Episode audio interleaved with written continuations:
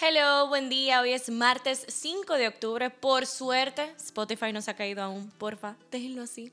Este es el Shot Diario. Soy Gabriela de la O y aquí te contamos todas las noticias que necesitas saber antes de empezar tu día. Muy buenos días. Mi nombre es Katherine Reynoso y les estaré acompañando. Espero que se hayan tomado su cafecito porque arrancamos de una vez con las nacionales. Los actualizamos del caso de Leslie Rosado. Si aún no sabes de qué te hablo, te recomiendo que reproduzcas el episodio anterior. El día de ayer salió la declaración de la hija de Leslie de 15 años que venía con ella en la jipeta a la hora del asesinato. La joven que corresponde al nombre de Leslie, igual que su madre, relató que fue impactada por detrás y que estaban siendo perseguidas por el cabo Hanley Disla. Cuando Disla la alcanzó, le disparó sin intercambiar palabras. La hija de Leslie se dio cuenta que las venían siguiendo y le decía a su madre que acelere lo más rápido posible porque creyó que se trataba de un atraco. Sin embargo, su madre pensó que era mejor pararse a ver de qué se trataba y es en ese momento que pelean, llaman al 911 y reportan que las estaban persiguiendo. En un semáforo en rojo, el cabo las alcanzó, rompió el vidrio y le disparó a sangre fría. En las declaraciones de la niña nunca indicó que el cabo estuviese acompañado de su familia, tal como este alega en su propia versión, dada el domingo a través de la Policía Nacional. Todas las declaraciones de la hija de Leslie fueron contadas por el pastor Marcos Yaroide. El padre de Leslie, José Rosado, dijo que el cabo que le quitó la vida de un disparo a su hija no merece salir a la calle, ni siquiera respirar y socializar con nadie porque es un criminal abusador. Salió además a la luz un video de unas cámaras de seguridad en el que se ve uno de los momentos de la persecución. En el audiovisual se observa cómo la arquitecta iba a muy alta velocidad en su jipeta, siendo perseguida por una motocicleta con dos personas y también un camión que todos en las redes sociales apuntaban que pertenecía a la Policía Nacional.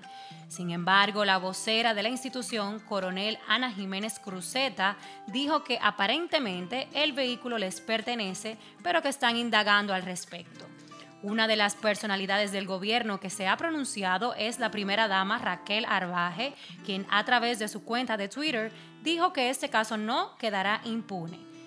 Mi dolor ante la muerte de la madre y arquitecta Leslie Rosado me dejó en shock y esperaré las investigaciones oficiales. Hoy solo digo, nada justifica lo ocurrido. La justicia tiene su rol en este caso. Hoy pido perdón a su madre, padre, esposo e hijos. Ya basta. Este es un caso que ha consternado a toda la población dominicana y desde el SHOT Queremos extender nuestras condolencias a esa familia que perdió una hija el mismo día del cumpleaños de su padre y que dejó huérfanos de madre a dos niños, incluyendo a uno que no pudo nacer. Nuestras condolencias a la familia Rosado. Así es, por eso es tendencia el tema de la seguridad ciudadana y la reforma de la policía que el presidente anunció hace seis meses. Los internautas en las redes expresan el miedo que sienten ante los policías, la intranquilidad que se vive en las calles. Incluso legisladores del Partido Revolucionario Moderno y de la Liberación Dominicana revelan que le temen más a agentes policiales que a los propios delincuentes. El ministro de Interior y Policía, Franklin Almeida, señaló la necesidad de transformar la Policía Nacional. Sin embargo, los usuarios de las redes no lo tomaron muy bien, a lo que le respondieron que él tuvo su momento para hacer las cosas y no lo aprovechó. Sobre esto, la senadora Farideh Raful comentó que para transformar a la Policía Nacional hay que volverla prácticamente en otra institución. Bueno, la verdad yo no sé si hacerla desde cero, darle un cambio 180, poner las patas para arriba, pero definitivamente hay que actuar y algo se debe hacer urgentemente en esta institución que contrario a lo que hace, ¿verdad? Debe cumplir el rol de velar por la seguridad de los ciudadanos. Te estamos dando un resumen de todo lo que ha pasado con este caso, pero en nuestra cuenta de Instagram, arroba el.shot, te lo explicamos con mayores detalles. Ve y coméntanos tu parecer. Mientras tanto, vamos a explicarles los tan mencionados Pandora Papers, porque de lo más seguro estás pensando en la tienda y no tiene absolutamente nada que ver. Mm. Esto se refiere a una filtración de documentos altamente confidenciales de abogados especializados en creación de empresas offshore. Ajá, ¿y qué es eso? Bueno.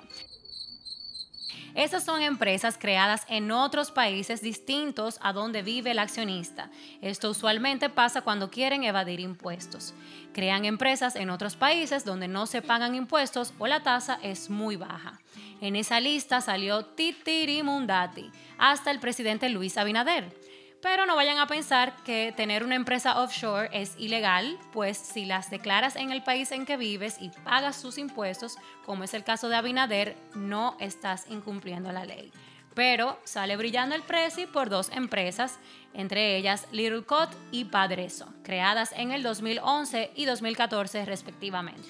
Pero no todas son noticias negativas, y es que Proconsumidor destruyó cientos de productos químicos utilizados para la fabricación del ácido del diablo. Recordamos que recientemente se modificó la pena para este crimen con 30 años de cárcel y vemos cómo esta institución está totalmente comprometida con eliminar de raíz esta arma letal.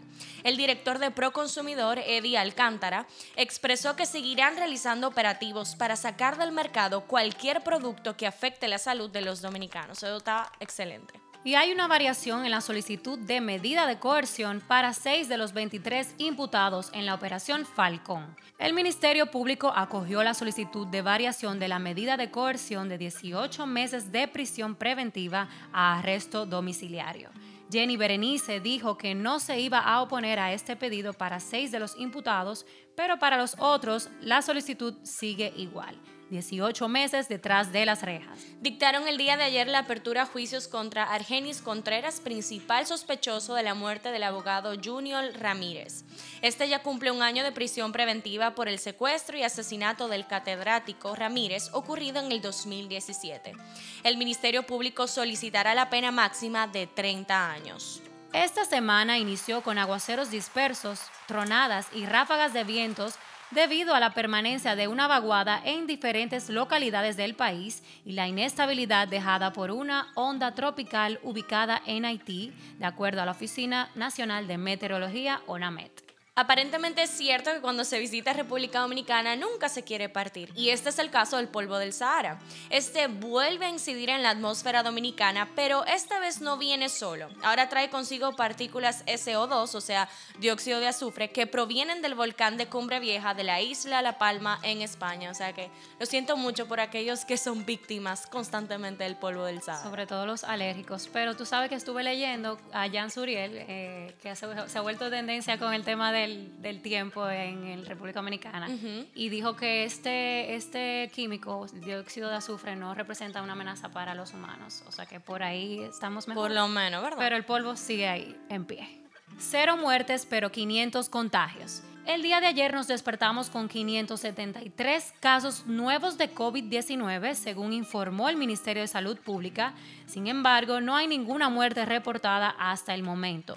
En nuestro país hay 6.027 casos activos, pero solo 484 camas están ocupadas de las 2.600 que están destinadas para estos casos. Sigan cuidándose que el COVID no se ha ido, mi gente, así que Open the Eye. Nos vamos un ratico del patio y aterrizamos con las internacionales. Yo estoy segura que ayer muchos y muchas nos dimos cuenta de lo poco que usamos a full capacidad nuestros celulares. Esa batería tenía que estar, mira, intacta. A tope. Luego de la caída de Instagram, WhatsApp y Facebook, Mark Zuckerberg perdió 6.6 millones de dólares con la caída de estas redes, por si tú pensabas que tú habías sufrido mucho, ¿verdad? En Twitter los memes no paran, ya que esta es de las pocas redes que siguieron disponibles para los usuarios junto a Telegram. En varios países TikTok también cayó, como en Rusia, Italia, Alemania y el Reino Unido. Gran parte de la población mundial enquille con Mark Zuckerberg con este fallo que presentaron las distintas plataformas. Todavía no han dado una respuesta oficial de por qué del fallo. Mientras, aprovechamos la oportunidad para recomendarles seis aplicaciones de mensajería actualmente disponibles y sin fallas. Estas son Telegram, Signal, Viber, Line y WeChat. Así que denles una chequeadita y cuéntenos qué tal a través de nuestra cuenta de Instagram, arroba el punto. En Lituania le extrajeron más de un kilo de clavos y tornillos del estómago a un hombre. Resulta que este dejó de tomar alcohol, pero llevaba un mes consumiendo cosas extrañas como estas. También consumió cuchillos y tuercas. Y no, no trabaja para el circo. Como ustedes se lo pueden estar imaginando, estos objetos lograron perforar la pared frontal del estómago, por ende estaba su vida en riesgo. La gente se inventa, ¿eh?